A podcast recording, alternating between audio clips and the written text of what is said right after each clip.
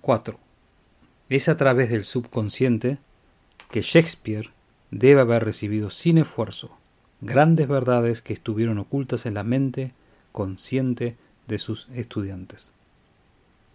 Al igual que Fidias esculpó mármol y bronce, que Rafael pintó Madonas y que Beethoven compuso sinfonías.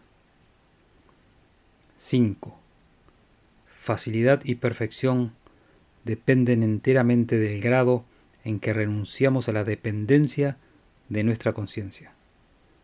Tocar el piano, patinar, teclear en la máquina de escribir, la habilidad de negociar y tener éxito en los negocios depende de la perfección del uso del proceso subconsciente.